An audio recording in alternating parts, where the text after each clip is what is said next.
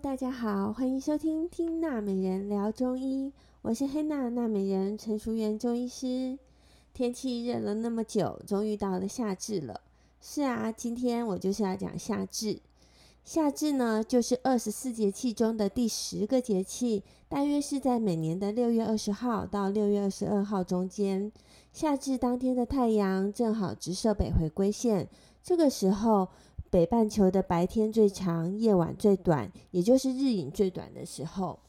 夏至是二十四节气中最早被确定的第一个节气，在还没有发明时钟的年代，大约在西元前七世纪的时候，我们聪明的人类呢，就用土圭来量日影，记录日子的。那发现有一个有趣的规律，大概就是三百六十五天会有一个日影最短的时候。在这个时候，我们就把这一天定义成夏至。土圭的土就是垂直插在地板上的杆子，而土圭的圭就是圭臬的圭，它是测量日影长度指向北边的水平标尺。夏至虽然是属于夏天的节气，但还不是气候最热的时候。北半球的夏天要到小暑、大暑的时候，气温才会升高到最高的温度，也就是鸿雁的凤凰花开的季节。那通常夏至天气已经很热啦，所以这个时候大多数的人都会躲在冷气房。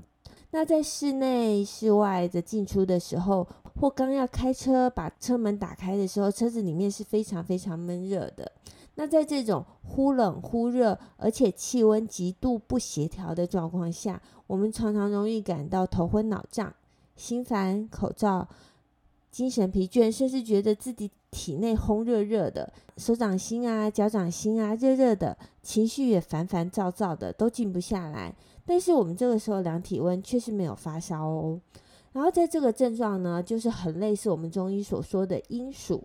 中医说的中暑有阳暑和阴暑，我们今天先讨论阴暑。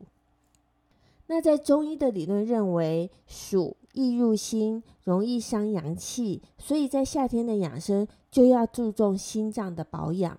那在饮食方面呢，当然是以去暑益气和生津止渴为重点喽。所以今天推荐的夏至消暑饮品就是桂花乌梅露。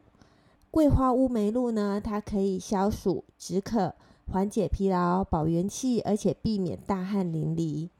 材料有烟熏乌梅，我们现在讲的材料都是要到中药行买的材料，不是去蜜饯行买的材料哦。好，来烟熏乌梅三十克，烘干的桂花十克，炙甘草二十公克。它的做法就是用两千 CC 的冷水浸泡二十分钟，用大火煮到滚，然后再转小火再煮五分钟，放到常温就可以了。那在常温饭后喝，效果是最好的。乌梅呢，在中医来讲，它是性平、味酸涩，有生津、止渴、涩肠、止泻和练肺止咳的作用。它是非常适合常常容易胀气的人。胃口不好啊，或者动不动就流汗，那在中医的角度来看，这就是脾虚的症状。那桂花呢，是有暖胃、健肠、帮助消化的功能，它还有生津、化痰、止咳、安神的作用。